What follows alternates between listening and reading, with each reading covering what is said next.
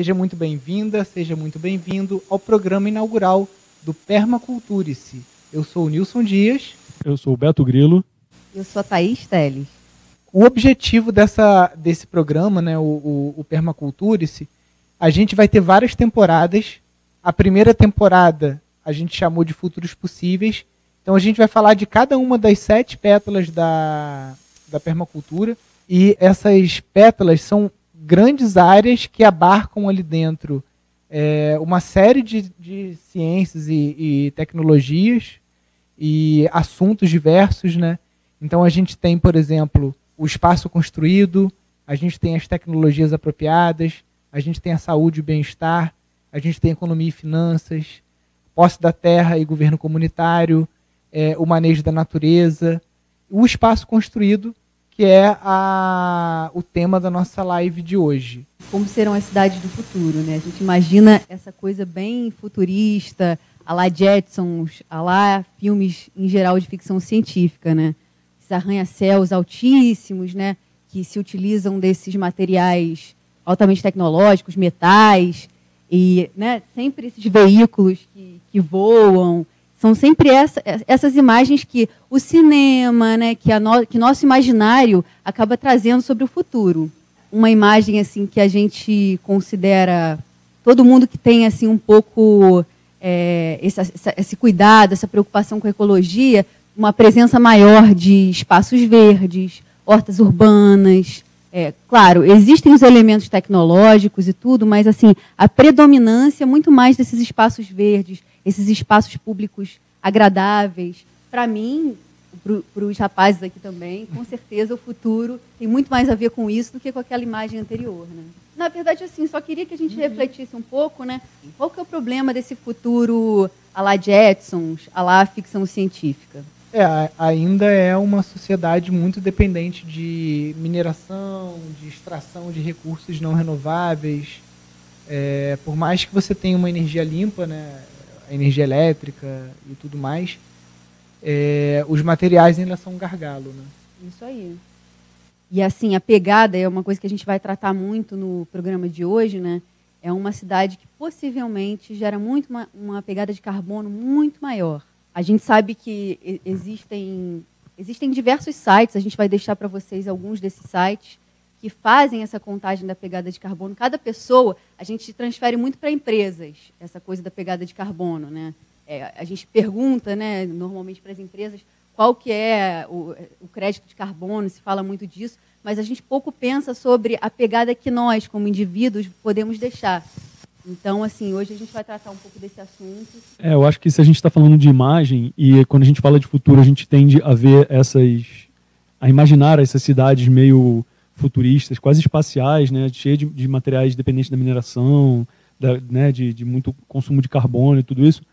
É, esse futuro foi imaginado lá no início do século XX. E a gente segue um imaginário construído numa época que é, a consciência ambiental era outra, na época que a própria, a própria a sociedade industrial tinha uma perspectiva de crescimento infinito. Né? E hoje a gente tem que começar a trabalhar na construção de uma imagem de futuro onde a gente já chega num cenário onde essa visão de crescimento infinito já, já é combatida e ela já não, não, não é uma, uma visão hegemônica, né? E nessa época também a natureza ela era considerada uma coisa uma coisa atrasada, né?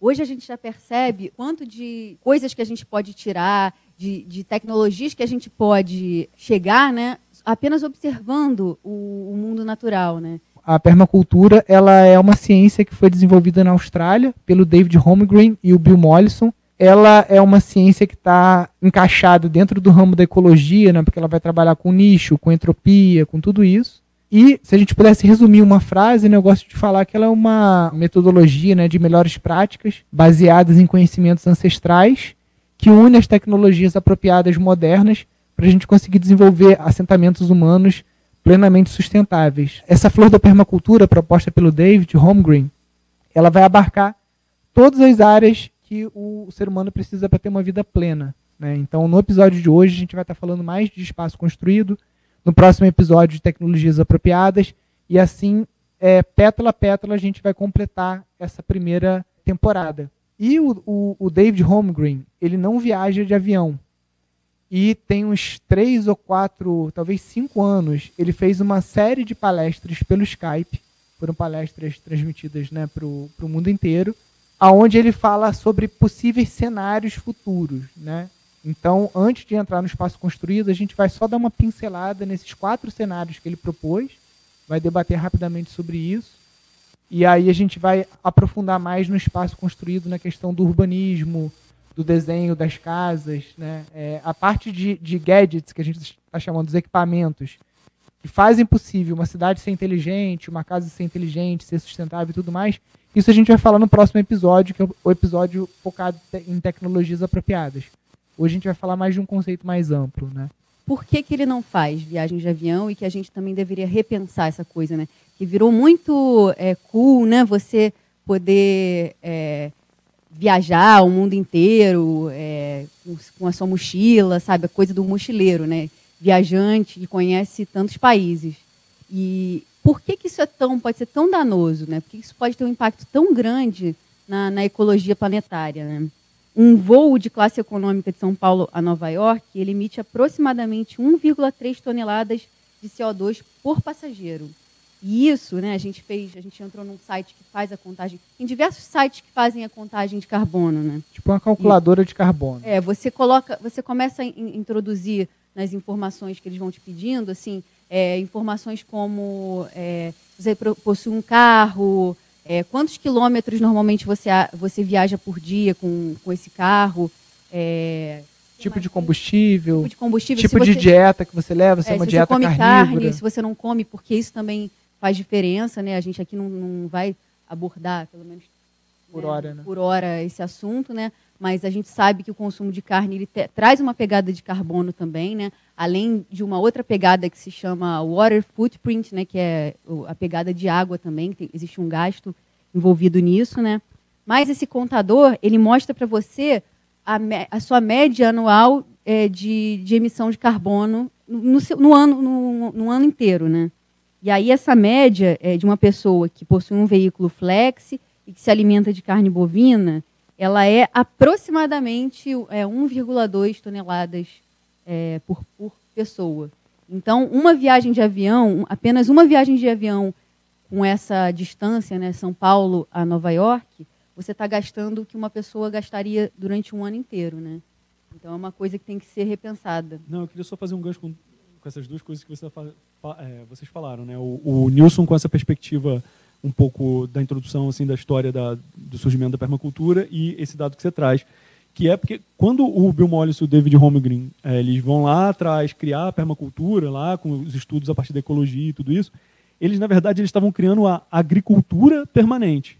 Tinha essa visão de, de e, e aí eles se deram conta de que assim não adianta você pensar um modelo de agricultura se você não pensar um modelo de civilização, de sociedade. Daí a grande mudança de chave que foi da agricultura para a cultura. Então, permacultura é cultura de permanência, ou cultura permanente. Por quê? Porque a gente precisa modificar os nossos hábitos culturais, antes de tudo, e ter uma modificação também comportamental nossa. E aí faço o link com o que você está falando. Porque muitas vezes a gente está falando do, do, de um monte de coisas muito mega, muito grandiosas, da mineração, do petróleo, mas não percebe que são os nossos hábitos que sustentam todas essas essas cadeias produtivas, enfim, né, cara, esse modelo organizacional das cidades, que é o que a gente vai falar bastante hoje, tudo isso. Exatamente. E aí, como o David tem essa, essa consciência ele não viaja, ele faz as palestras dele hoje só por videoconferência, isso muito antes da pandemia, estamos falando aí de cinco anos atrás, né? Essa palestra que ele fala dos possíveis cenários, né? Então são quatro possíveis cenários. É, o primeiro cenário é um cenário de, do planeta é, planeta saudável e uma sociedade saudável, né, que é um futuro mais utópico, né, a gente conseguindo resolver os problemas de produção de alimento, de habitação, de mobilidade, sem degradar o planeta. Então, vamos falar aí, uma permacultura aplicada numa escala global. Né? Esse primeiro cenário é esse: população saudável, sociedade saudável, planeta saudável. O segundo cenário é, seria o equivalente a uma uma ditadura ambientalista, digamos assim, né? que é o planeta está saudável, mas a sociedade doente. Né? Então, é como se fosse isso, uma, uma, uma, uma linha de, de governo ou de cultura implantada as liberdades individuais Exatamente. apenas por conta né, da manutenção, da ecologia. cercear a, a, a, a, a liberdade individual por conta de um ambientalismo colocado em primeira instância. Né? E aí, o outro cenário oposto a esse é, seria o so planeta doente e sociedade doente. Tipo assim, uma, uma, uma política mercantilista de extrativismo linear, sem reciclagem, sem repensar o futuro do planeta é, como comunidade global. Então, você chegar realmente no colapso total.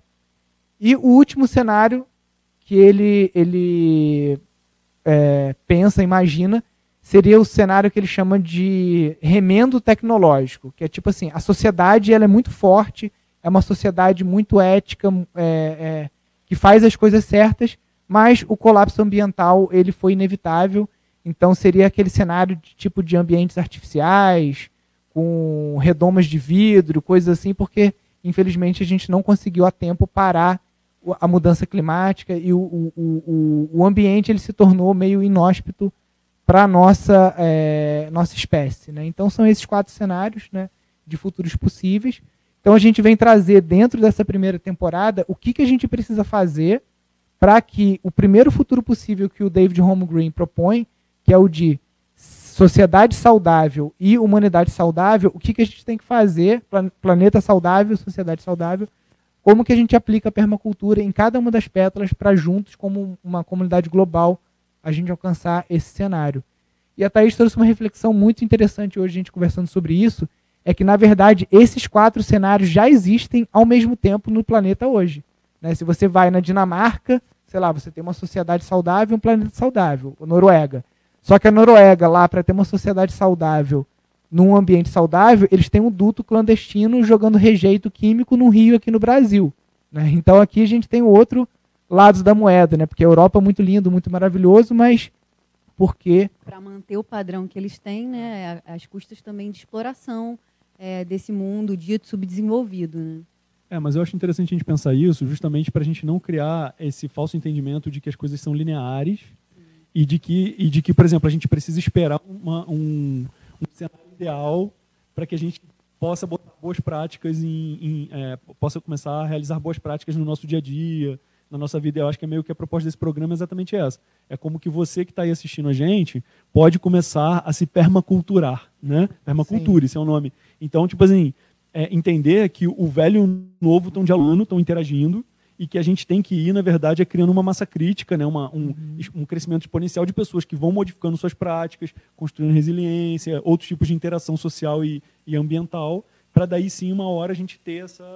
É como trocar a roda do carro com ele em movimento, né? Sim. É sim. meio isso. Assim. Não, e pensar exatamente isso. Você tem é, países hoje que estão totalmente devastados, sociedade doente, ambiente doente. E você tem o outro extremo também, né, que são os países, digamos assim, de primeiro mundo, né, que estão no primeiro mundo por conta de questões históricas, né, mas é, entender justamente isso, que são não existe um ponto zero, tipo assim, ah, é como a, a Thaís falou do, dos 25 anos, né, porque tem dois cenários. O, os cientistas podem estar errados, e aí daqui a 25 anos é, o, o, os oceanos não vão aquecer 2 ou 3 graus Celsius, isso não vai viabilizar é, a vida como um todo no planeta, não ou eles podem o estar colapso, certos, né? haverá o colapso, hum. ou eles podem estar certos, né? Então, o que, que a gente pode fazer nesses 25 anos que a gente tem aí até esse deadline, né, esse prazo que, que as modelagens computacionais dizem, né? Que seria um, um prazo final, assim, para a gente conseguir é, é, reduzir drasticamente e o, o, impacto. E eu gosto muito de uma fala do CJ, né? Ontem, para quem está aqui no canal e, e acompanhou também a live do CJ, né? É que muitas vezes é, isso soa como um papo eco chato e de sacrifícios, mas que não é de sacrifício, são de escolhas melhores, né? É, e, e entendendo isso, né, assim, que a gente agora já, porque se a gente começa realmente a olhar para essa perspectiva de, do, digamos, do futuro que se desenha ou que estão tentando desenhar para gente, pode dar até um desânimo e uma coisa do tipo, ah, então não tem o que fazer, né? Então é isso. E, e, assim, as coisas não vão desaparecer de uma hora para outra. Por mais que a gente agora parasse o, toda a sociedade industrial, puxasse lá o freio de mão agora, as cidades não vão desaparecer, né? os grandes, é, tudo que está feito, todos os espaços urbanos, é, enfim, tem uma série de coisas que já estão implementadas que elas vão precisar ser regeneradas, redesenhadas, readaptadas. Então também a gente tem muito trabalho a fazer mesmo para que daqui a 20, 25, 30 anos a gente possa é, ter, ter, conseguido reverter esse, esse quadro. Né? O que, que a gente pode fazer né, diante desse cenário, né, diante dessa, dessa coexistência de diversas realidades? Né? O que, que a gente pode. Porque a, a, é um fato que esse relógio, né, assim, claro, existem pessoas que não acreditam, né? Mas até que eu falei hoje para o Nilson, né? Há quem não acredite nessa, nas mudanças climáticas. Mas se a gente trabalhar como se as mudanças climáticas realmente estivessem ocorrendo, como se realmente daqui a 25 anos a gente fosse entrar num colapso ambiental, que mal faria, né? Se a gente só vai é, beneficiar o planeta, vai favorecer a regeneração planetária, que mal faz isso, né? Então, assim, na verdade, mesmo que você seja um negacionista do clima, não teria problema nenhum você trabalhar junto com aqueles que acreditam nas mudanças climáticas, né? Então, o que, que a gente pode fazer, né, para viver num mundo melhor? Não vamos nem falar para só dessa coisa catastrófica, desse cenário catastrófico. Como que pode ser melhor, né?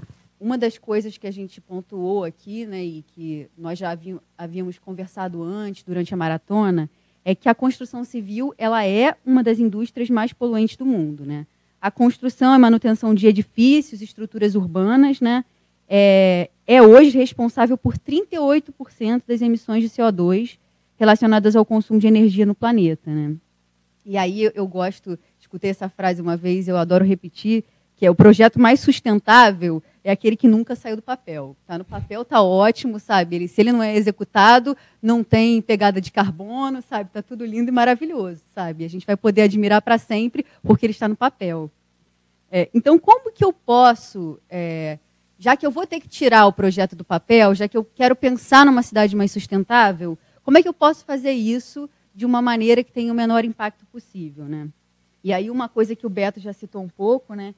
que é o reuso das estruturas que já existem, que a gente sempre pensa em construir do zero. Lá no Instituto Pindorama, as pessoas procuram muito a gente porque falam: olha, eu moro numa casa que não é sustentável, isso me incomoda, eu quero construir uma casa do zero. E aí a gente já falou diversas vezes, em vários programas, nos cursos que a gente oferece, que é, a atitude mais sustentável não é construir do zero. É você observar aquilo que você já tem e ver como que você pode readaptar. E essa é a palavra que hoje no urbanismo, é, é a palavra que, que, a gente usa, né? o reuso adaptativo e ressignificação das estruturas. Isso, diversas é, cidades espalhadas pelo mundo já vêm utilizando estruturas de fábricas. Né? Aqui mesmo, a gente está num lugar que era uma fábrica têxtil, Nova Friburgo, a cidade onde a gente vive, era, é uma cidade, ainda hoje, né, referência em produção têxtil, né?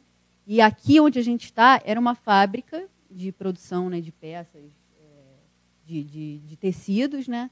E hoje em dia ela é utilizada como um espaço de um coworking, né? é. É, tem, tem lojas, sabe? É um lugar bem legal. Né? Ao invés do, do dono pensar de repente em destruir, né, demolir tudo e construir um shopping, ele pensou em adaptar essa estrutura que já existe, né, é, consumindo muito menos material, né, reaproveitando isso e, como o nosso mantra de hoje, é, emitindo muito menos é, CO2 no processo de conclusão desse projeto da, da, daqui do, do Espaço Arte. É, e não é só nem essa questão, às vezes a gente fica muito focado na questão do CO2, mas já que a gente está entrando no espaço construído, vamos falar dos materiais. Né?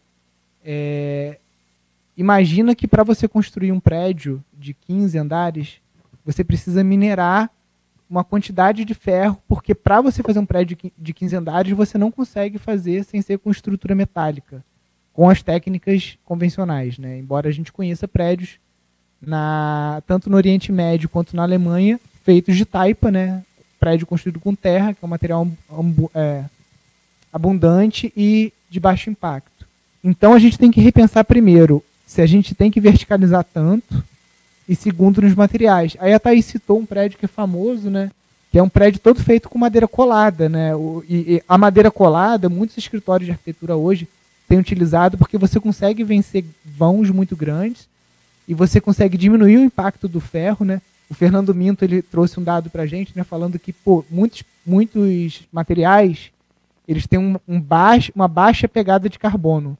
E que no caso da madeira é como se fosse uma pegada de carbono negativa, né? porque ela imobiliza o carbono.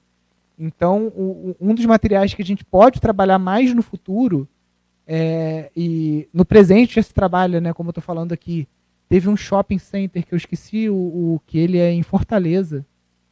Foi um arquiteto que ganhou o prêmio, que ele é todo feito de madeira, né? boa parte da estrutura. E o bambu, principalmente bambu laminado colado, né, ele está se mostrando como material muito viável, porque o bambu, diferente da madeira, se a madeira ela tem um crédito de carbono negativo, digamos assim, ela imobiliza, o bambu você pode multiplicar exponencialmente, porque o bambu é C4, então ele, ele tem mais uma via de captura de carbono.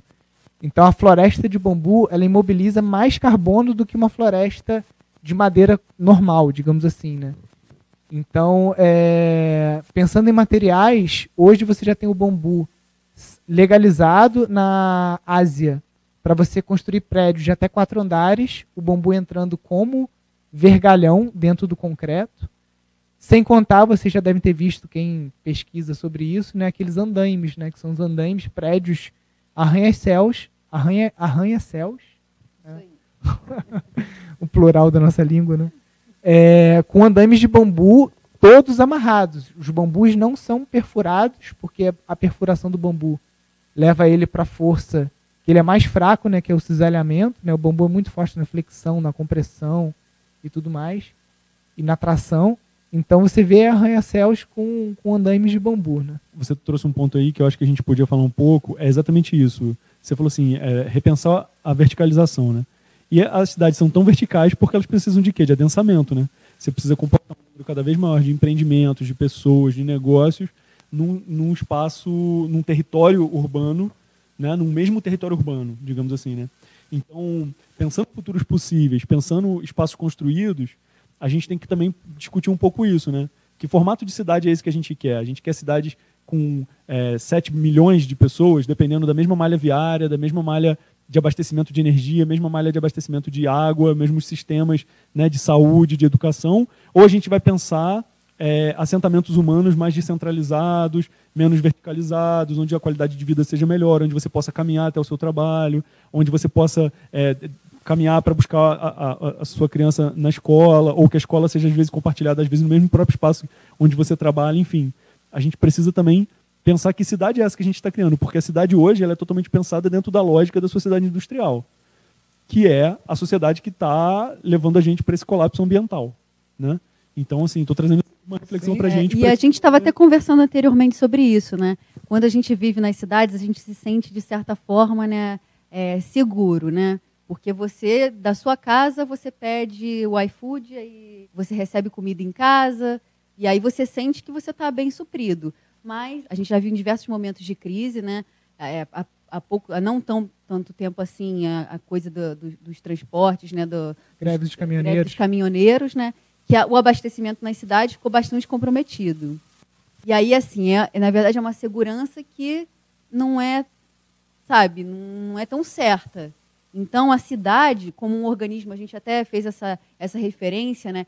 quase como uma monocultura, né? não tem diversidade, né? quase quase não tem diversidade, e acaba que ela é muito mais suscetível a essas. É um sistema vulnerável, né? É um sistema bem mais vulnerável né, do que uma diversidade, a coisa mais espraiada. É um sistema, é um sistema com muita entropia, né? Exatamente. As pessoas se sentem seguras no espaço urbano porque elas estão protegidas de um ambiente selvagem.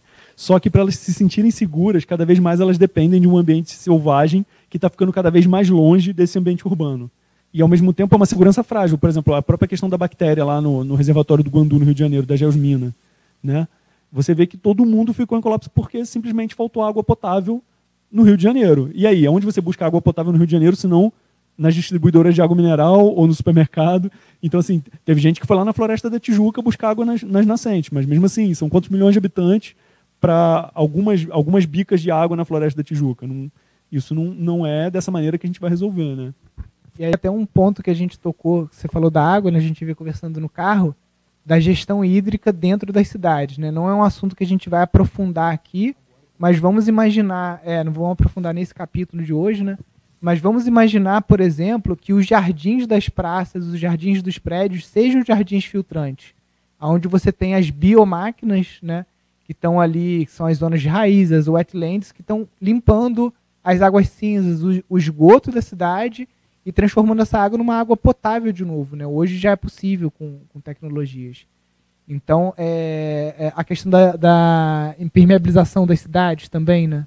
As cidades são impermeabilizadas, né? Completamente. Tudo é asfaltado. E a gente estava até falando, né? Como que isso virou um sinônimo mesmo de civilização, né? Se não tem asfalto, o lugar não é civilizado. E na realidade a gente sabe que quanto mais asfaltado um lugar, mais impermeabilizado e mais problemas que vai ter com, com a questão da, da infiltração. Não tem infiltração nesse lugar, né? E aí qual é a solução para isso, né? Que a gente estava abordando antes. É, os pisos drenantes, né? É, tem vários materiais que permitem essa reinfiltração da água para que ela volte ao, ao, ciclo hidrográfico, né? Possa continuar o trajeto que ela faz, né? E é, isso, né? Os jardinados, o paisagismo, né? Ele, ele não somente embeleza as cidades, mas pode ser uma solução de fato para a impermeabilização das cidades, né? Ele, ele vai garantir que essa água vai se reinfiltrar no solo, né? Além disso, né, a gente já, já vem conversando bastante sobre isso nos cursos, né? O, o paisagismo ele pode ser um paisagismo também é, com plantas comestíveis, que as pessoas possam passar a, a ter um pouco mais dessa, dessa sensação de soberania alimentar, né? que é muito diferente de você ligar para o iFood, isso não é soberania alimentar. Soberania alimentar é você saber, saber onde que está o é. não soberania alimentar você saber, você saber onde está o abacateiro mais próximo da sua casa, né? Isso também, né? Tem muitos lugares, na cidade de São Paulo, tem até alguns, eu já, já tive contato com alguns mapas que mostram as frutíferas espalhadas pela cidade. É, hoje em dia, esse movimento todo de punks, plantas alimentícias não convencionais, né? Que mostram que existem muitas variedades de plantas, né? Para além daquelas, acho que são 20 plantas mais ou menos, que são, que é, que, que são as plantas que a nossa alimentação é baseada, né? Então, o, a, as possibilidades alimentares são, são, muito maiores, né? É, e a questão, por exemplo, a arborização pública mesmo, ela, em muitos casos, ela é suprimida por dois motivos. Um, justamente porque tem um, porque tem um pavimento que é impermeável, as folhas caem das árvores.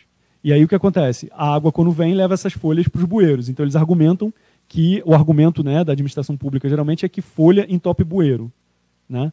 E o outro argumento é que a galhada interfere nas redes de alta tensão, que de eletrificação, de TV a cabo, de então assim, o que atualmente com a própria questão da tecnologia e é legal porque a gente pode começar a entender que a tecnologia não é a grande vilã, também, né? A tecnologia já desenvolvida hoje, o grande problema hoje é a, a sofisticação da tecnologia no intuito da sociedade de consumo, de alimentar o consumo, porque a tecnologia em si, né? Por exemplo, o telefone é tecnologia, sei lá, o, o, o iPhone 10, sei lá, nem sei em que número está o iPhone, ele é sofisticação. 12.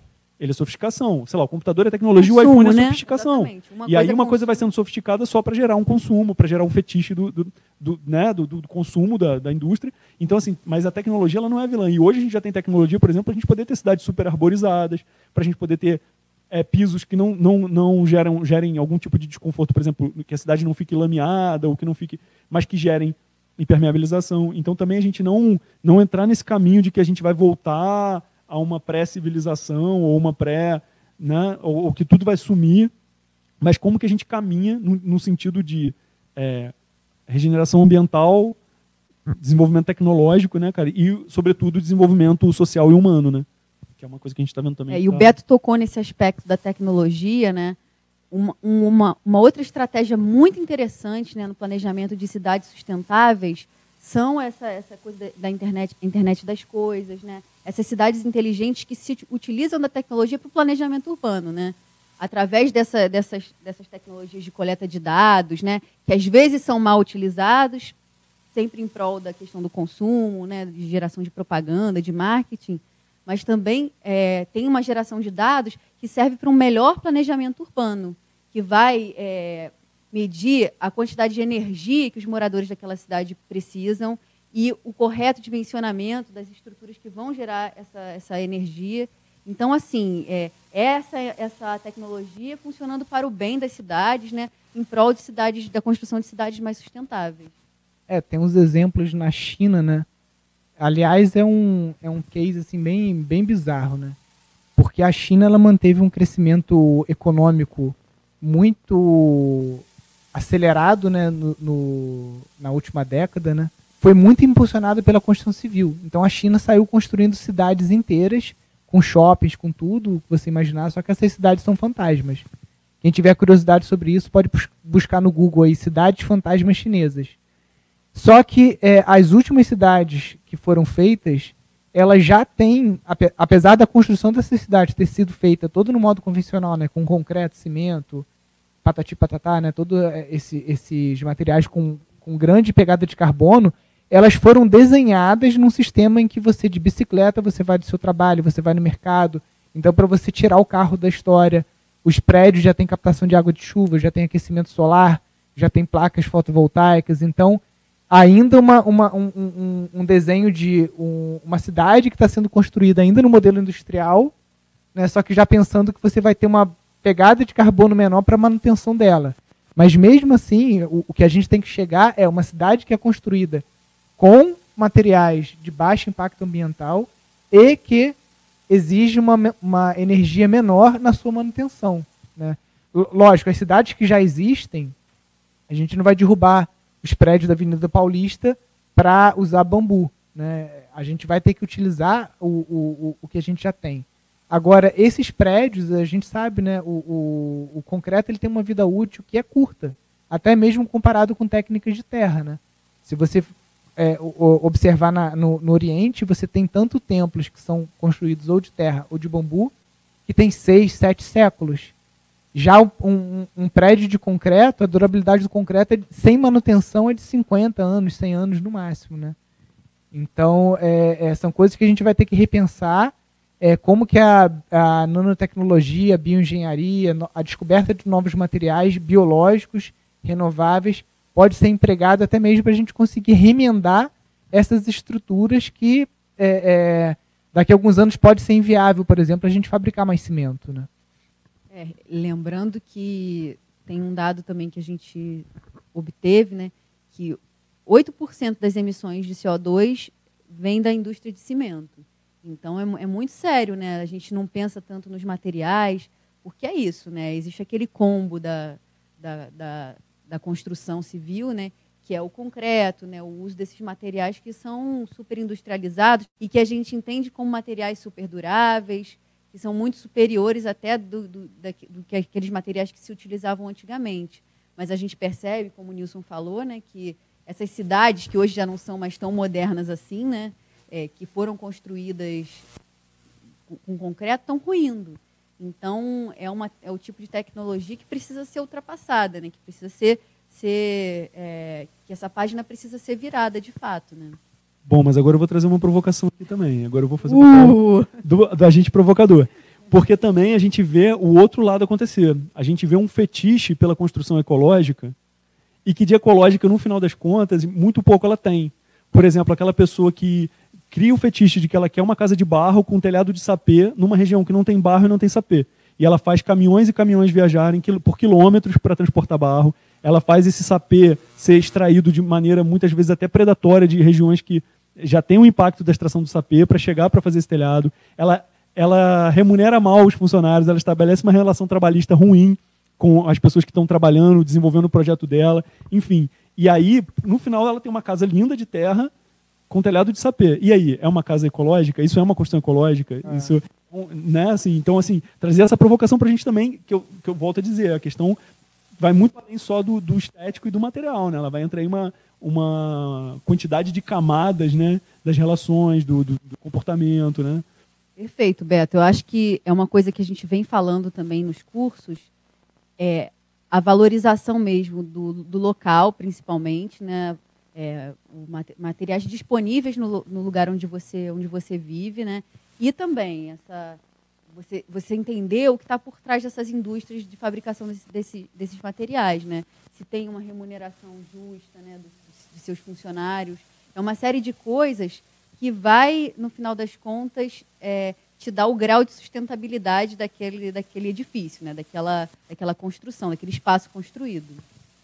Sim. Na verdade, a gente tem estruturas que não vão desaparecer, que elas vão precisar ser é, curadas, né? Regeneradas, remendadas, como quer que a gente queira pensar. Vamos ter que achar soluções para as grandes cidades, para as cidades de porte médio, uma cidade como Nova Friburgo mesmo.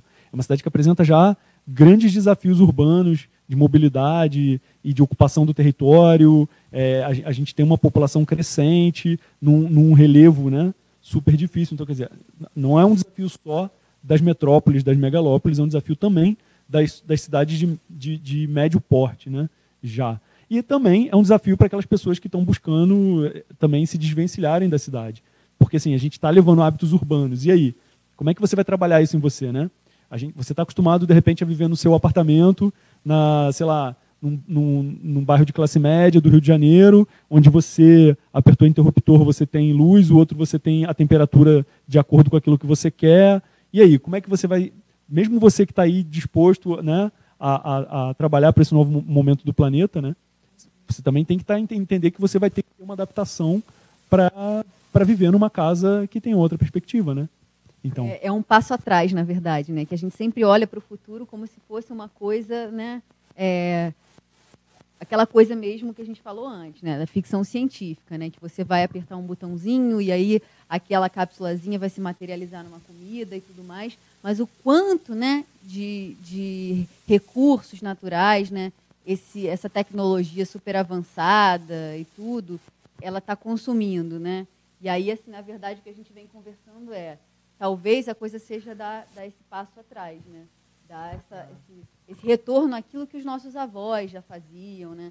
Claro, é, é isso que a gente vem conversando, não tem como fugir da, da tecnologia, né? Ela é inexorável, mas, por outro lado, também a gente precisa... É, começar. É, né, porque todas essas coisas, elas, de certa forma, alienam a gente dos processos né, de fazer as coisas. Lá no sítio Findorama, a gente, a gente costuma fazer muita coisa do zero. Acho que isso é até um exercício para a gente, para ver como as coisas são produzidas e, de certa forma, valorizar aquilo. Né? A gente faz a nossa tapioca, é, fazemos diversas coisas através pão. do pão, sabe? Ah. Essas são coisas importantes né, para a gente não perder esse vínculo né, com o, o né, as práticas ancestrais e tudo, né, que é, acho que é, é vital né, para a nossa existência no planeta. Né? A gente não pode perder essa. É, e entender essa coisa, por exemplo, que eu, eu, eu falei aqui do, do interruptor que regula a temperatura do seu apartamento através do seu ar refrigerado.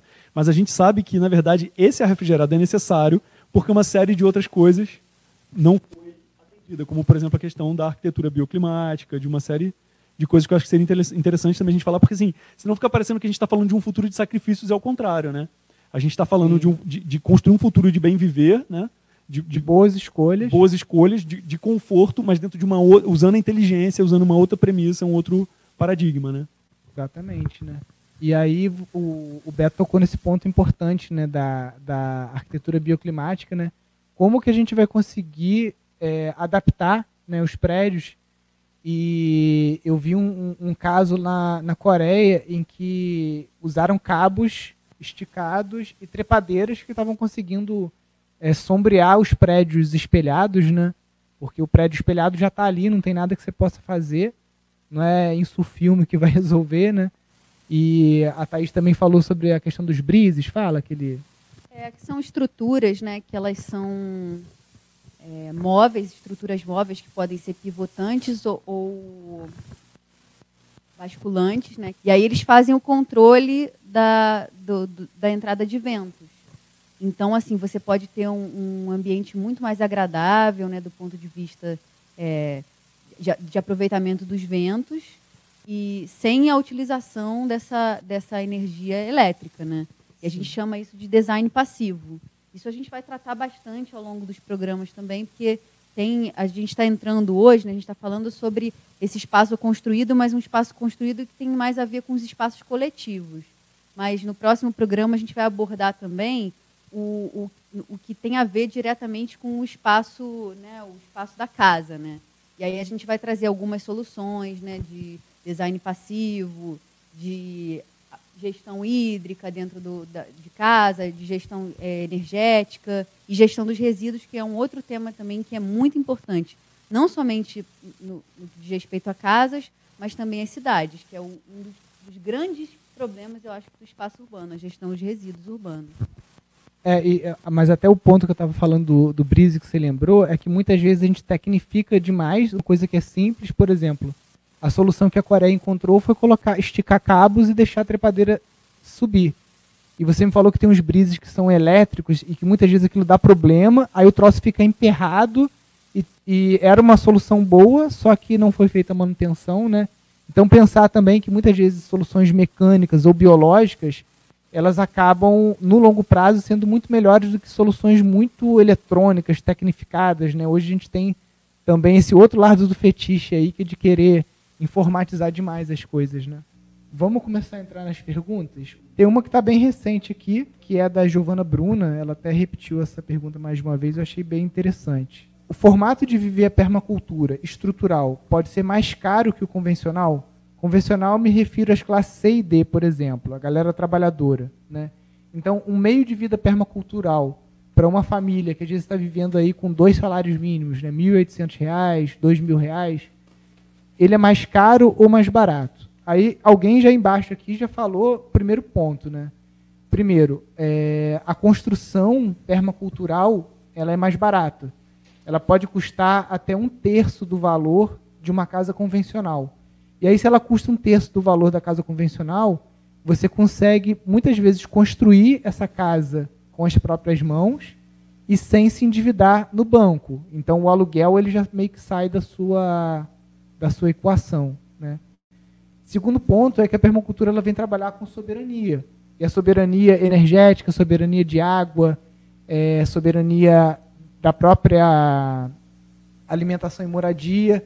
Então, se, se você pegar todas aquelas pétalas da, da permacultura, ela vai trazer soluções para que o teu custo de vida seja, sim, mais barato do que um custo de vida convencional, mesmo se a gente estiver falando de classe C e D. Então, é, é, é, bem isso aí que eu ia falar. Porque assim, a classe C e D, ela vive mal porque ela está correndo atrás da cenoura que o sistema coloca para ela de consumo. Olha, você tem que consumir esse modelo de casa, você tem que consumir esse modelo de alimento, você tem que consumir. E, e tudo está baseado no dinheiro. Então, na verdade, quando a gente fala de, de, de, de gasto, a gente está falando de gasto energético. São, no caso aí, a, a pessoa está trocando horas de trabalho, horas de vida, por dinheiro e dinheiro para pagar o que ela precisa para viver. Então, assim, a permacultura, você vai entender que você pode acessar tudo o que você precisa para viver, não necessariamente dependendo só do dinheiro. E aí nós não estamos falando também da abolição do dinheiro. Mas eu acredito que com o mesmo dinheiro, você é, tendo um entendimento, porque assim, a classe C e D, principalmente, mais do que as outras classes, é a classe média, a classe média alta, enfim, eu eu não sou muito por dentro dessas designações, C, D, A, enfim, mas é, a classe C e D, entendendo que você está colocando elas como estratos que estão com muito menos recursos dentro dessa roleta que a gente vive, a classe C e D ela já tem uma, uma característica fundamental para o permacultor, que é a capacidade inventiva e de encontrar soluções. Eu, eu costumo brincar que assim, que na favela é que está acontecendo a permacultura. Está faltando lá é mais informação e mais estética. Mas assim, as, as pessoas têm que dar a sua solução para ter moradia, têm que dar a sua solução para ter água, têm que dar a sua solução para ter é, alimento. E está acontecendo, só que elas estão fazendo isso é, com outro tipo de informação, com outro tipo de abordagem. Se elas conseguem ter técnica e conhecimento é, para melhorar isso, elas já vivem, elas já fazem, assim, na verdade, né? Então eu acho que é possível é, uma família de classe C e D ter uma vida muito melhor com a permacultura e talvez tendo uma vida muito mais prazerosa e com, digamos assim, se, se, se o nível é o dinheiro, é quantos X de reais você gera por mês, eu acho que com a mesma geração de, de, de recursos você vai conseguir ter uma vida melhor, sem dúvida. Com certeza. E a Adriana diz que ela gostaria muito de construir com as próprias mãos, mas ela não domina as técnicas, né? Então, como que ela pode fazer para ganhar proficiência nisso? É, a gente acabou de fazer a maratona das casas ecológicas.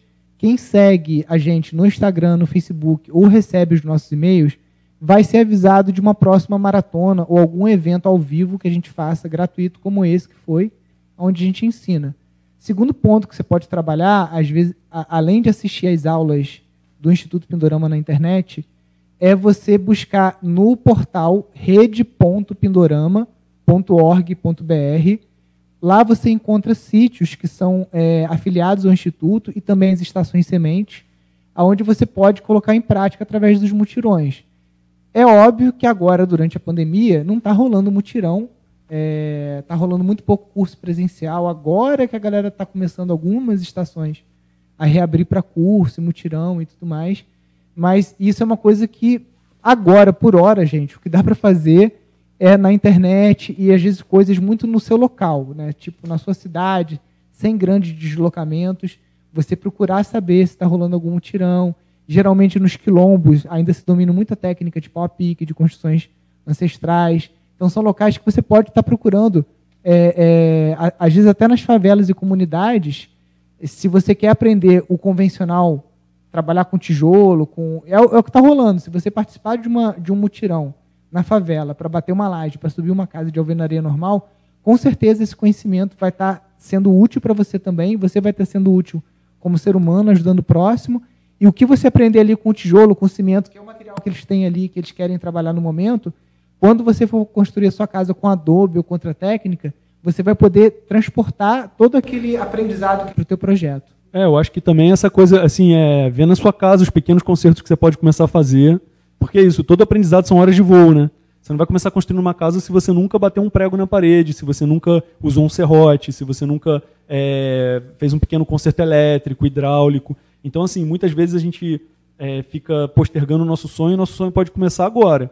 Então, sei lá, deu um problema hidráulico na sua casa, cara, vai para a internet, tem tutorial para tudo, para tudo, para tudo, para consertar, para instalação hidráulica, para instalação elétrica. Claro, com responsabilidade, você não vai, se você não tem é, qualificação técnica, fazer determinados tipos de, de trabalho, porque pode botar sua vida em risco, por exemplo, a questão elétrica mesmo, mas tem pequenos consertos que você pode fazer. E principalmente para você se habituar com o uso de ferramentas, com o entendimento da lógica, por exemplo, é, fazer pequenos concertos com argamassa em casa, é, um vazamento no banheiro, um rejunte. São coisas que você está fazendo e que vão ser muito úteis lá na frente para quando você realmente estiver pronta para construir a sua casa.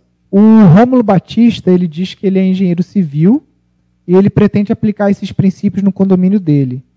Ele pergunta se um bom começo seria o teto verde e a horta orgânica e se é viável rentabilizar algum retorno financeiro por meio das hortas. Né? Rômulo, tem uma coisa que é, a gente fala muito na permacultura, né? quando a gente pensa em rentabilizar, rentabilizar também é você deixar de gastar. Então imagina se no seu condomínio lá, o cheiro verde, a salsinha, a cebolinha, o alface, essas coisas que são mais fáceis e rústicas de, de cultivar, é, você simplesmente poder oferecer isso para as pessoas. Né? É um gasto menor. É, se você consegue implementar um biodigestor e produz biogás, você já consegue reduzir também o custo do condomínio. É, por exemplo, se você instala turbinas que podem gerar energia a partir da água que desce lá do último andar do prédio, ou água de esgoto, da, na, a linha hidráulica principal. Então, são coisas que você pode fazer para estar tá reduzindo a, o, o, custo do condomínio. Né? Imagina que um condomínio que às vezes custa 500 reais, 600 reais, com soluções ecológicas implementadas no condomínio e no prédio, essa taxa de condomínio pode cair pela metade do preço. Né? É a própria questão do resíduo orgânico, resíduo de cozinha que pode virar composto. É, imagina quanto de resíduo orgânico um condomínio gera, quanto de adubo isso vai virar, e aí você pode é, tanto estabelecer uma parceria com quem produz esse adubo, você, o, e o condomínio está só designando o resíduo, e esse adubo depois pode ser destinado para algum pequeno agricultor que pode estar retornando também, talvez em, em, em cestas.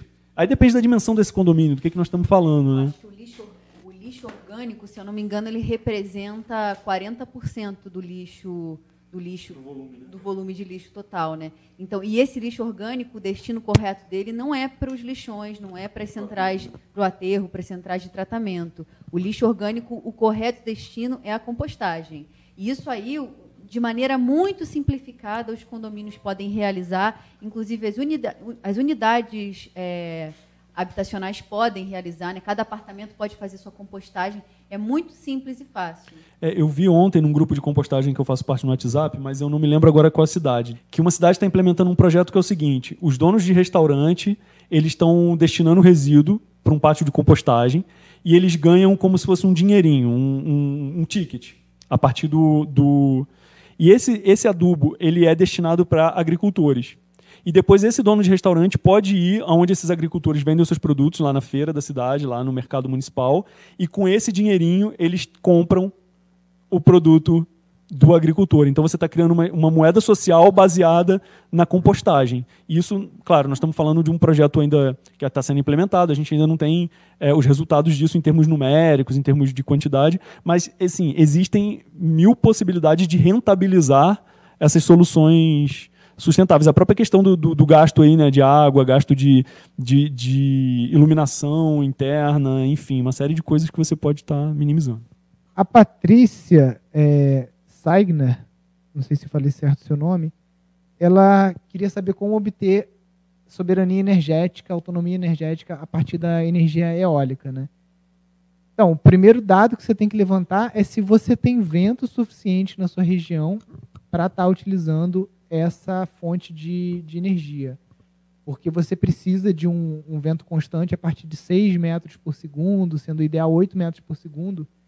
E você precisa medir isso ao longo do ano para saber se, se você tem essa, essa constância. Existem casos de pessoas que, no impulso, sem estudo, compram a turbina eólica. Existem turbinas bem baratas, você compra até no Mercado Livre, tem tanto de fabricação nacional Aqui mesmo, perto de Friburgo, em São Gonçalo, tem uma fábrica chamada Enersud.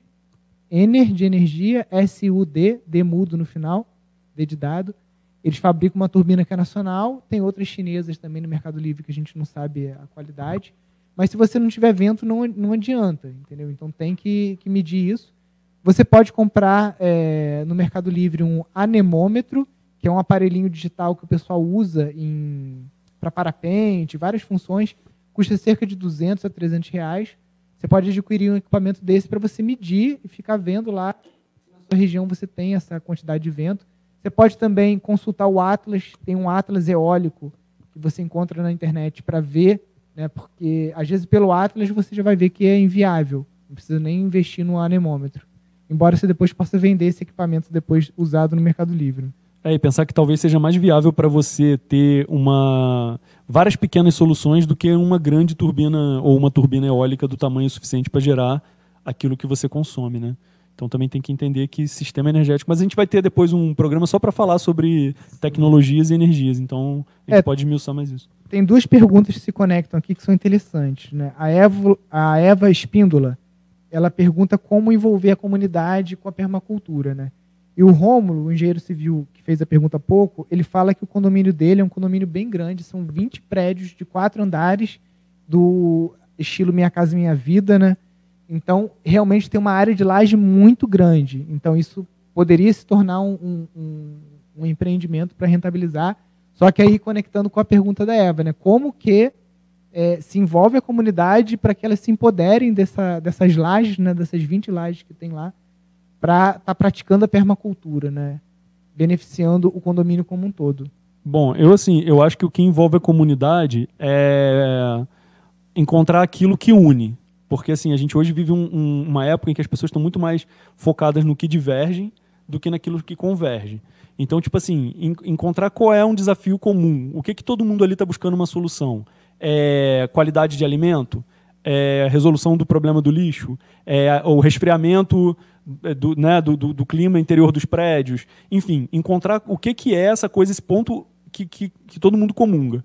E aí, a partir disso, é a relação social, né? É começar a conversar, eu acho, assim, é mobilizar. Aí é promover encontros. Eu acho que os encontros eles devem sempre ter uma atmosfera agradável, divertida. As pessoas é, têm que ir lá para ser, elas têm que ter prazer em estar juntas, entendeu? Então muitas vezes, às vezes, é, compartilhar um alimento, fazer ali uma tarde, é, sei lá, passar algum filme, por exemplo. Tem um filme muito legal que eu vi outro dia, que é o Menino que descobriu o vento, que é a história de um menino que ele muda toda a, a a, a, vida da comunidade dele no, no, no Malawi porque ele entende que ele poderia usar o vento para bombear água para o sistema de irrigação, que eles enfrentavam enormes dificuldades com a agricultura porque eles tinham que trazer essa água do subterrâneo.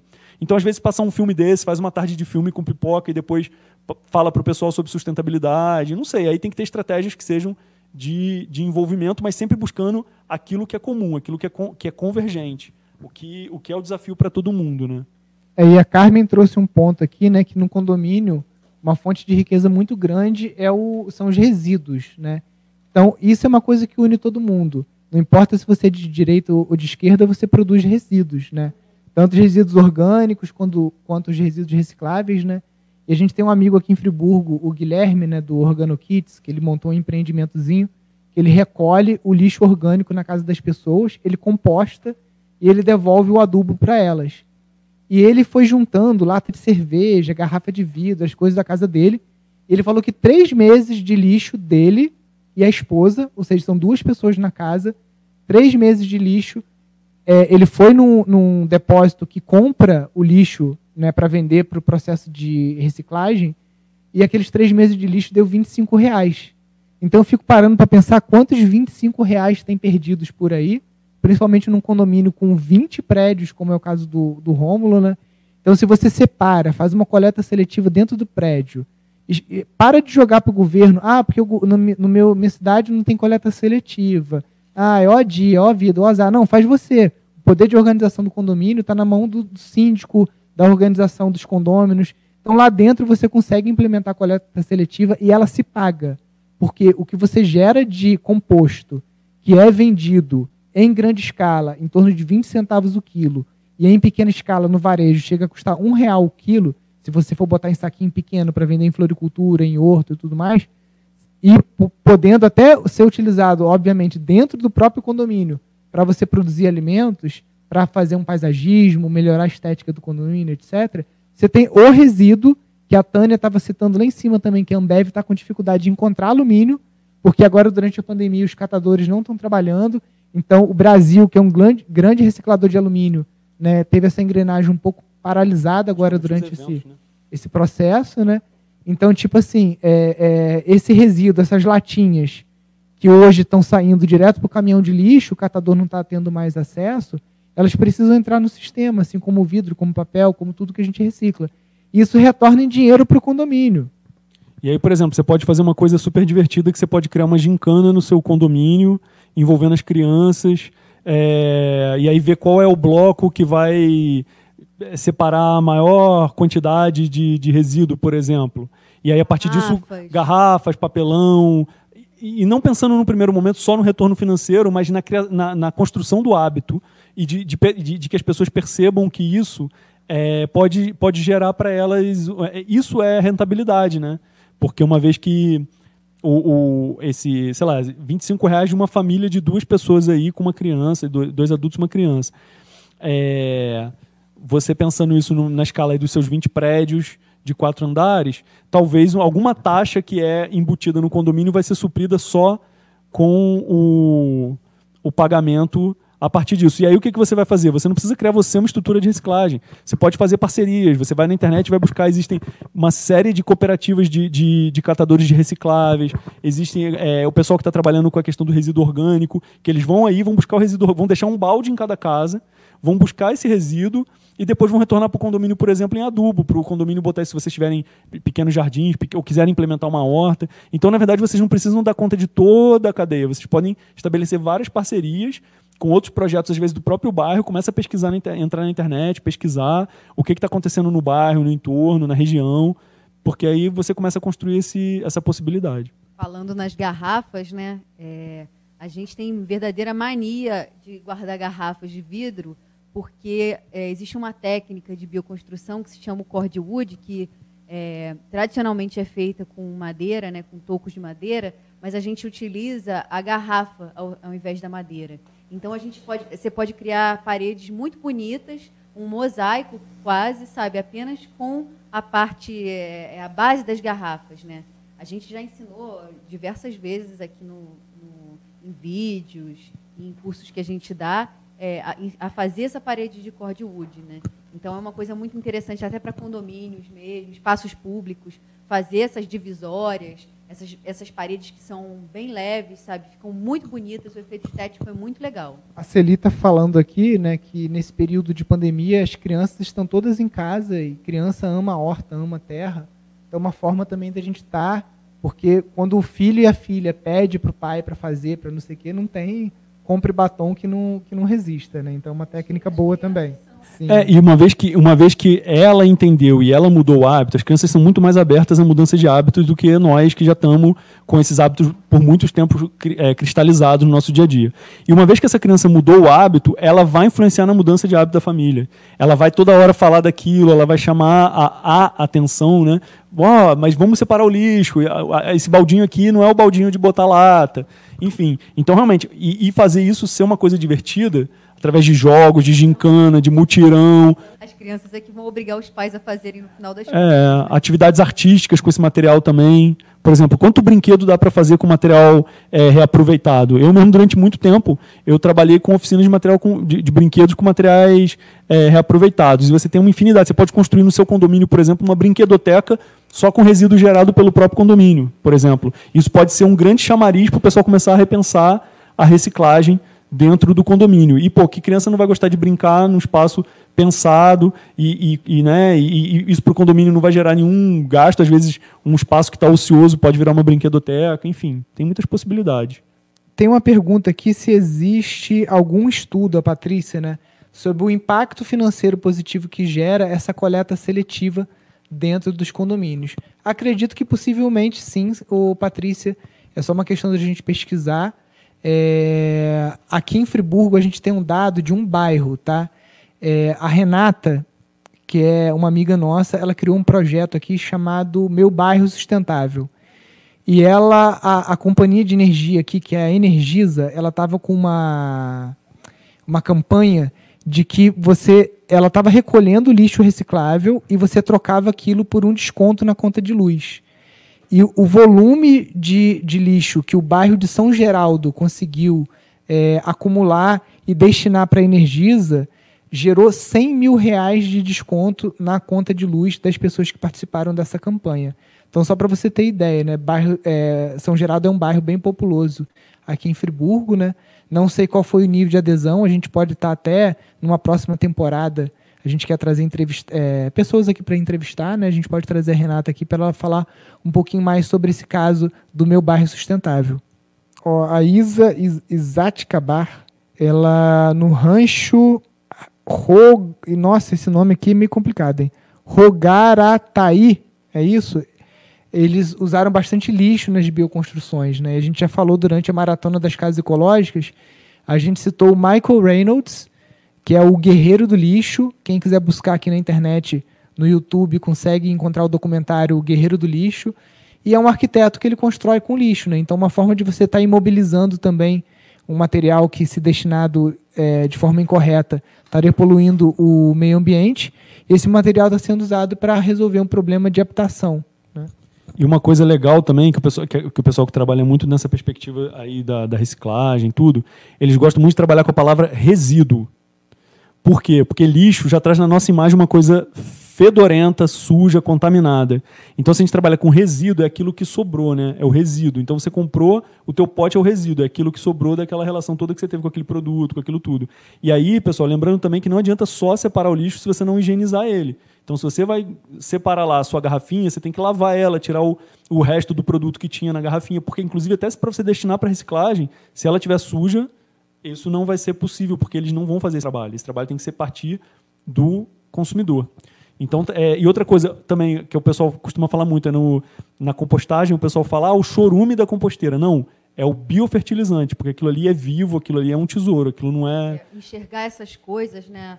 O, o, o, resíduo, o chorume como recursos, né? É. E não como coisas que você vai jogar fora. Porque, como a gente costuma dizer, não existe fora.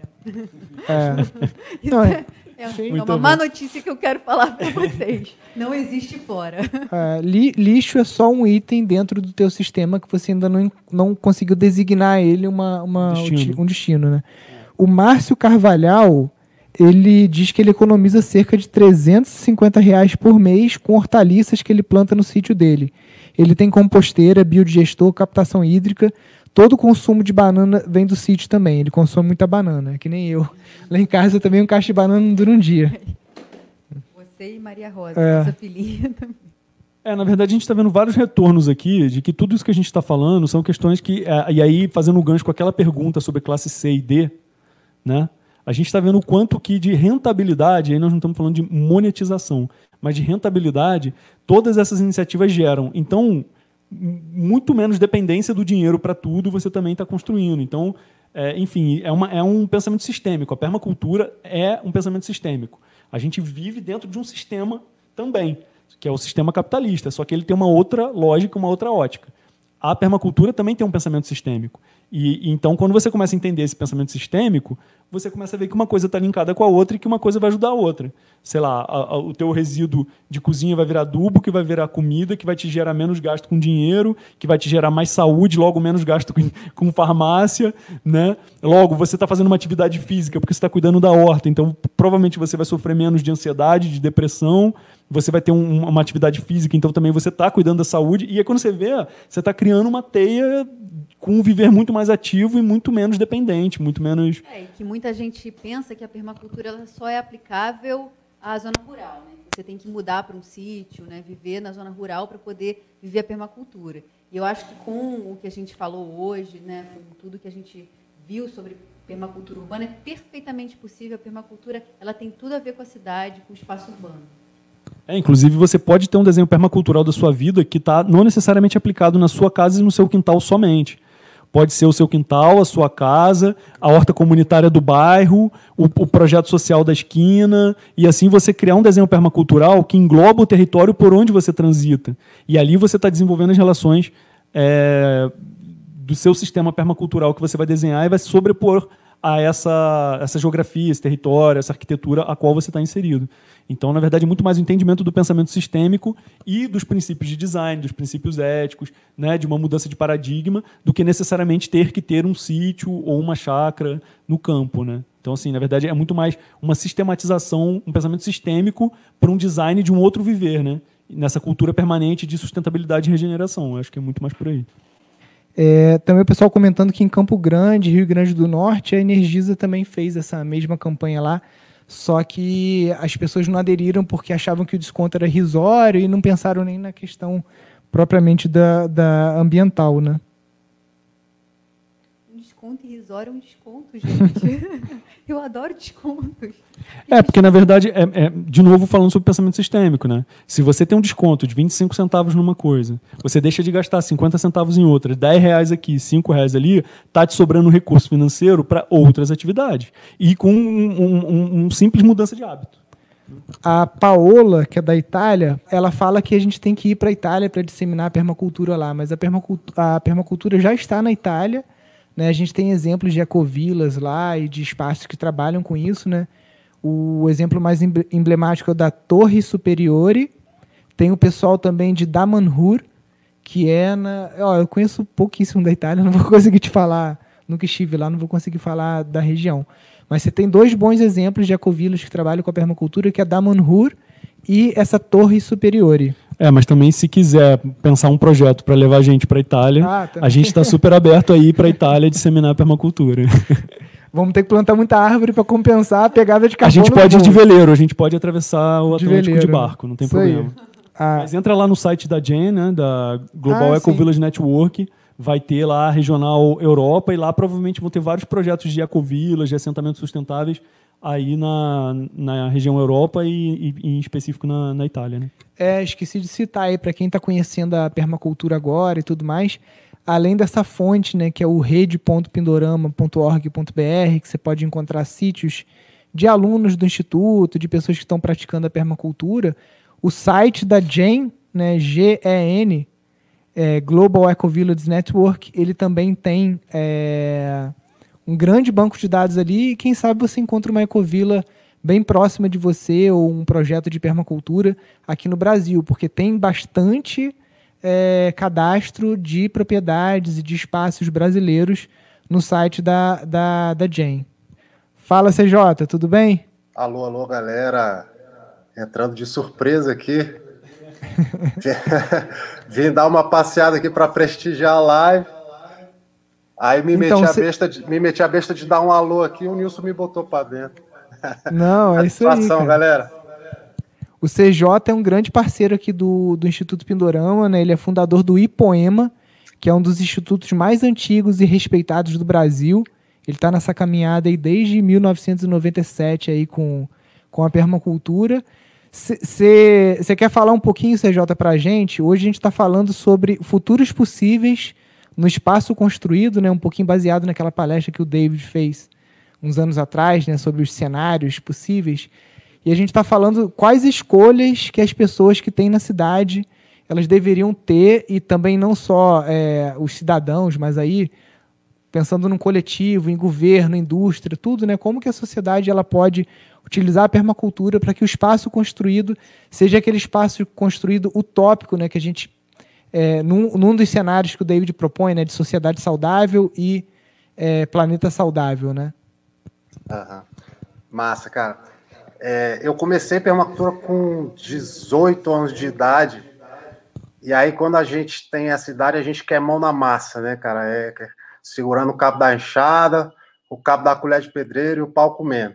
Mas hoje em dia eu acho massa esses assuntos mais filosóficos, teóricos, porque eu acho que é aí que reside a grande transformação. Acho que mais do que na teoria, na filosofia, é na, na psicologia mesmo, né? É na psique humana. Eu ouvi aqui um pedacinho que eu estava dentro da Thaís falando aí sobre o não existe fora, o Beto também falou é, essa coisa da gente dar um, novos nomes para as coisas, né?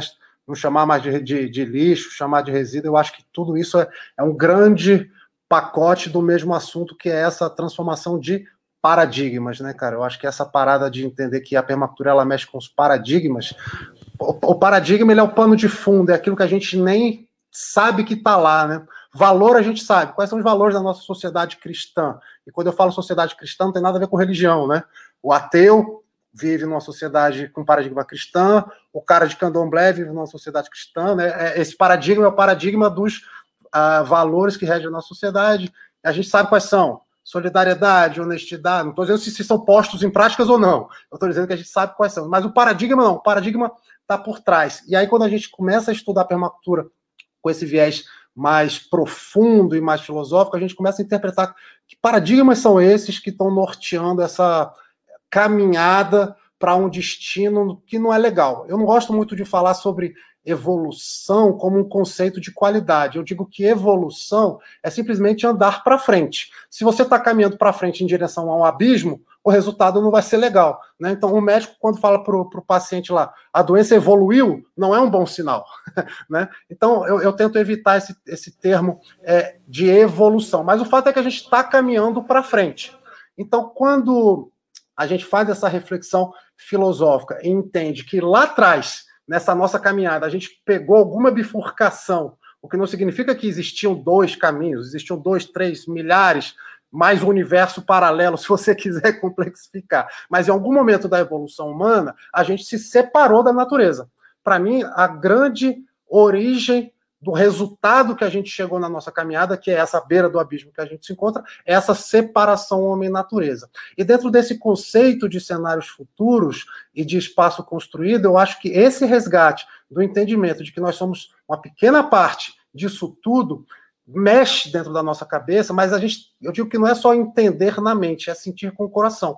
E aí o que a permacultura propõe para a gente é como é que você se vê como parte desse todo e entra nessa teia, entra nessa cadeia da vida, né? A cadeia de sustentabilidade. Hoje a gente vive na cadeia de insustentabilidade. Então, olhar para as cidades, olhar para o espaço construído, olhar para a nossa casa a partir desse prisma, eu acho que é a grande mensagem mais profunda, mais filosófica. Não adianta muito uh, eu, eu ser um, um, técnico, um instrumentista, né, pensando aqui numa analogia.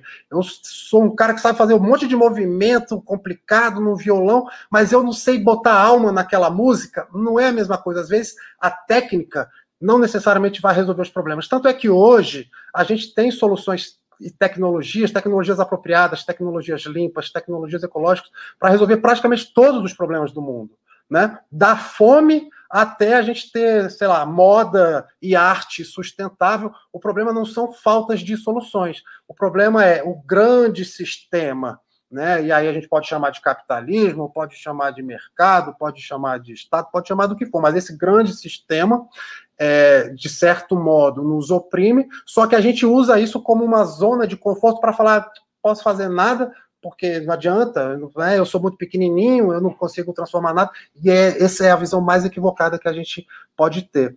Inclusive, o conceito que eu venho trabalhando hoje é, de escolhas sustentáveis. Ah, deixa eu só fazer um parêntese aqui. Eu tô com ciúmes aí da Paola, viu? Paola estava na, na nossa aula ontem e me convidou para ir para a Itália também. Então, Paola, nós e o Pindorama somos Ela vai parceiros. Todo mundo. Isso que eu ia falar, nós somos parceiros, vai todo mundo junto aqui, ó.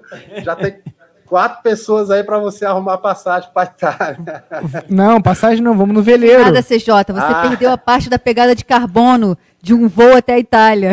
Caraca, não, mas muito interessante. Vocês sabem que o, começou a virar bate-papo aqui, não posso esquecer aqui de que eu estava falando com a audiência, né? Mas vocês sabem que o David Holmgren, que é o co-criador da Permacultura, não viaja mais é, de avião, né? Então, realmente, quando a gente incorpora isso profundamente, vira outra história. Mas é só para concluir, então, essa pegada que eu estou trazendo de escolhas sustentáveis tem tudo a ver com a temática que vocês estavam tratando. É exatamente a gente entender a importância da nossa escolha e a partir desse entendimento eu crio coragem e ah, qual é a outra palavra? Sei lá, é, eu fico safo, eu fico esperto para arrumar a solução. Porque, por exemplo, eu sugiro para as pessoas: ah, comprem orgânico, consumam orgânico. Ah, qual a primeira desculpa? Ah, o orgânico é mais caro.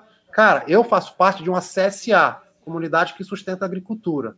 Tem clube de compra, tem você ir lá no fim de semana na Ceasa comprar orgânico no preço do convencional. Então, assim, não usa as coisas como desculpa, ah, mas eu não tenho CEASA perto, eu não tenho CSA, não tenho clube de compra. O que te impede de organizar um clube de compra? Alguém organizou primeiro. Então, essa quebra de inércia a partir de uma introjeção da importância disso é que eu acho que é o grande tchan do momento 2020. Covid veio aí descer essa porrada na gente para a gente parar para pensar, né? Então, gente, ou a gente transforma o mundo ou vai ficar tudo igual. O sistema não vai transformar. Os donos do poder não vão transformar. E não adianta. Não estou dizendo que não é necessário, que não é importante. Eu acho que, de certo modo, contribui. Mas não é ir para a rua com bandeira, quebrar vidraça ou não quebrar vidraça que vai fazer a diferença. O que vai fazer a diferença para impactar a vida da Coca-Cola, a vida da Nestlé, a vida da JBS, a vida da Monsanto, é a gente parar de dar dinheiro para esses caras. Nós somos os financiadores dessa sacanagem. Isso é tão óbvio, tão matemático, e é muito louco, porque aí a gente tem os ortodoxos de esquerda e os conservadores reaças concordam com essa ideia, né? De, ah, tipo, não dá para fazer muita coisa. E é exatamente o contrário. Eu não quero ser o cara que financia a Coca-Cola, sabe? Então, acho que é por aí. Não sei se eu devaneei demais. Não, CJ, é isso mesmo, cara. Eu queria até lembrar, né? Ontem eu, de noite eu assisti a palestra do CJ lá no, no YouTube o CJ está com um workshop agora rolando, que é o Escolhas Sustentáveis, que são quatro aulas gratuitas que estão rolando no canal dele, que é o Perma, Permacultube, né? E acompanhar também o trabalho do CJ, que é um trabalho que a gente é, com certeza indica. É, é um cara que já está numa caminhada muito grande, né? Ele vive hoje numa casa em Brasília e que é feita de pau a pique, né? Não é, não é aquele cara que é um é, é papinho, né? Papo mole, não. Ele vive isso que ele está falando ele come a comida orgânica porque ele se organizou. E até abrindo um parênteses, CJ. Ah, como é que eu começo um clube de compras? Tem um vídeo aqui no nosso canal que é como consumir orgânicos a preço de custo.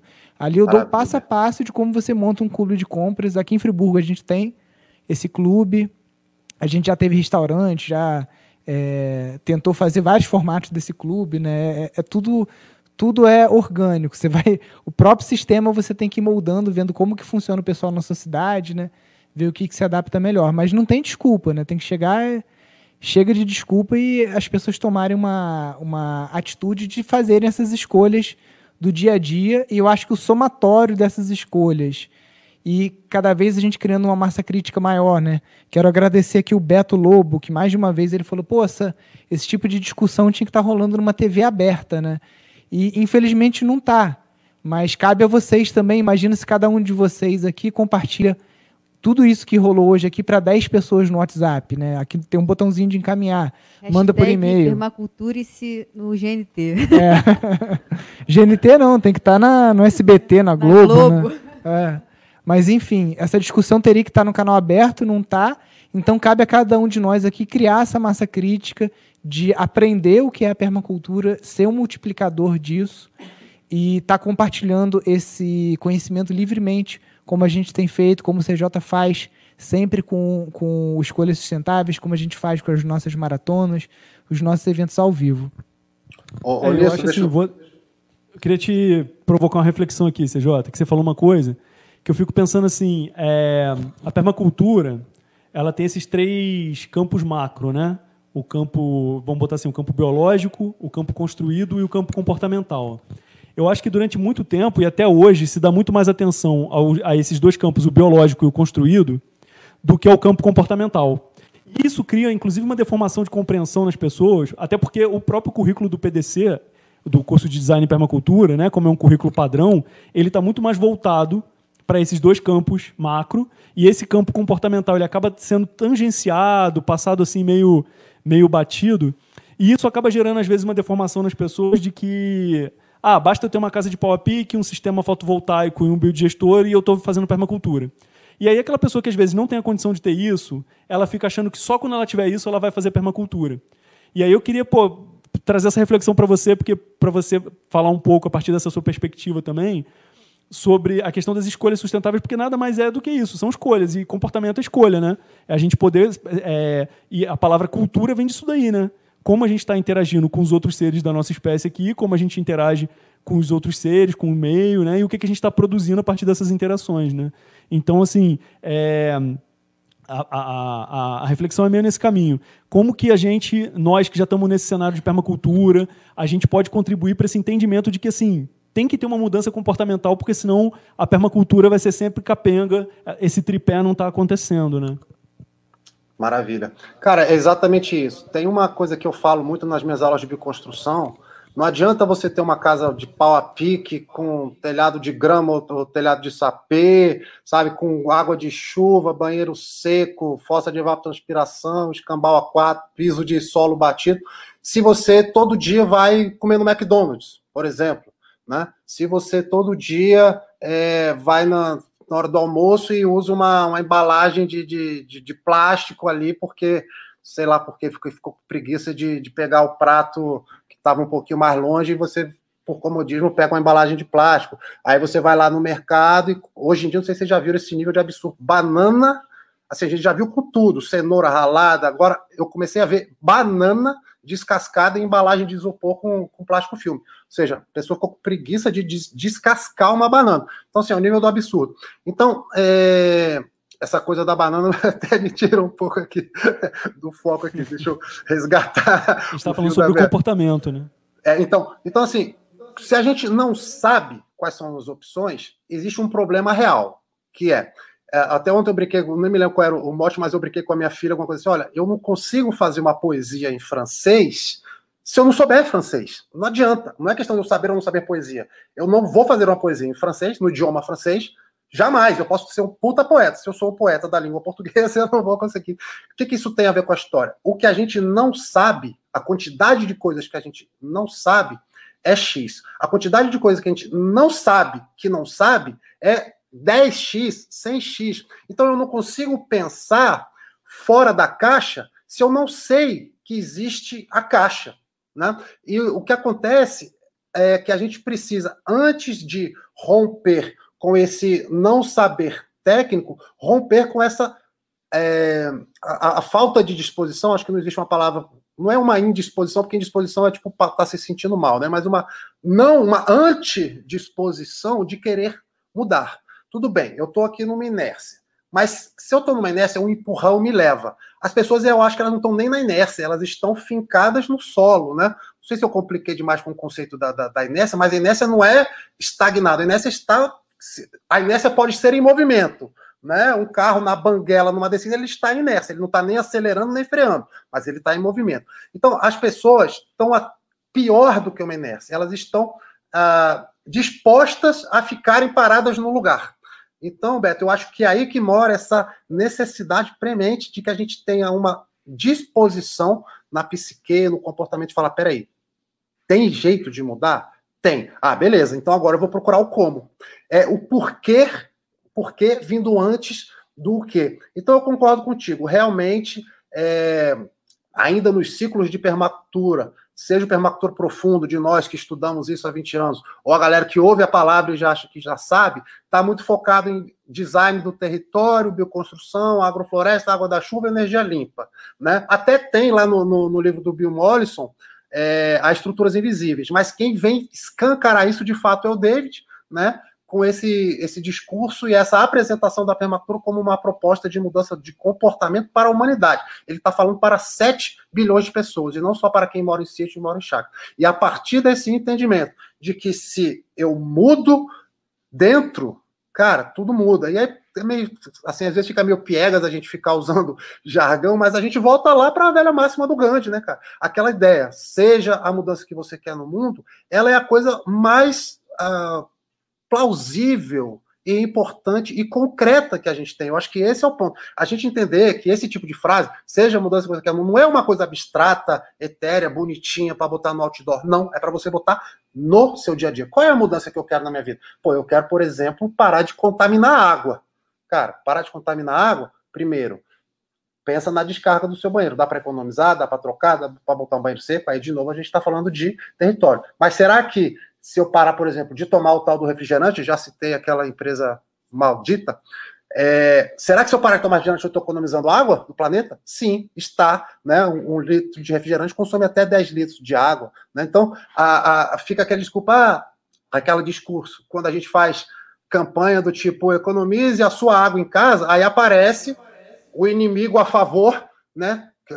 o inimigo a favor dizendo, ah, mas não adianta, porque o problema é a grande indústria. Ora, bola, mas a grande indústria produz para quem, amigão?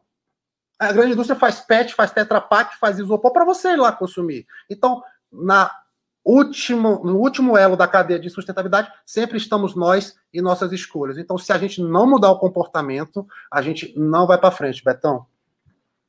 Boa, CJ. Muito bom. CJ, obrigado pela participação. Só contar aqui para tua galera que quando a gente mesmo fala isso de nós mesmos, fica, né, a gente fica meio sem graça de falar, mas eu falar de vocês é mais fácil. Aquela coisa, né? A pessoa, ah, não tem um clube de compra, eu não vou organizar um, então dane-se, não vou comer orgânico. Cara, essa galera aí que vocês estão vendo, Instituto Pindorama, os caras estão pagando nesse exato momento para estar tá aparecendo para vocês. Tem o custo do estúdio, tem o custo de manter o canal, tem o custo de não estar tá trabalhando em outro lugar para ganhar dinheiro nesse momento. Então a gente, mais do que entregar conteúdo gratuito, a pessoa falar, estou recebendo conteúdo gratuito. Gratuito para quem recebe, para a gente que está aqui é pago. A gente gasta para esse conteúdo chegar, tamanha a importância que a gente dá para essa missão né, tamanho empenho que a gente tem em transformar essa realidade, porque não existe planeta B, né, gente? Então, ou a gente cuida disso agora, ou a situação vai ficar cada vez mais complicada. E, para não ficar com essa mensagem do, da situação cada vez mais complicada, a grande tecla que eu venho batendo hoje é: tudo bem, essa eu aprendi com o Nilson, essa frase. Quer ser um egoísta? Que seja um egoísta consciente. Ou seja, se você não quer fazer para salvar o planeta, não quer salvar não quer saber de salvar gerações futuras? Tudo bem, faz para você hoje, porque você vai ganhar muita qualidade de vida. Então, esse é o grande barato. E o David também está com esse discurso hoje, e a permacultura ela traz muito isso. Cara, você morar na sua casa de barro, você ter a sua horta no quintal, você beber uma água da chuva, é assim, fora a parte biológica, né, de você estar tá cuidando de uma horta, estar tá comendo orgânico, você ter construído sua casa, fora tudo isso que é mais tangível, a parte da realização pessoal, cara, não tem preço. Então, a, a, eu falei meio em tom de brincadeira, mas a, a história é essa mesmo. Cara, não ligo para a geração futuro, nem filho eu tenho. O planeta não tô nem aí para ele. Faz para você, experimenta, cara. A sua qualidade de vida vai aumentar muito. Pessoal, agradeço demais aí a participação. Estou esperando vocês aí valeu, no nosso workshop. Valeu, Thaís, valeu, Beto, valeu, Nilson. Valeu. Grande abraço. Abraço. Valeu, pessoal. Então a gente fica por aqui. Até a próxima. Fiquem com Deus. Um grande abraço. Tchau, tchau. Valeu, pessoal. Valeu.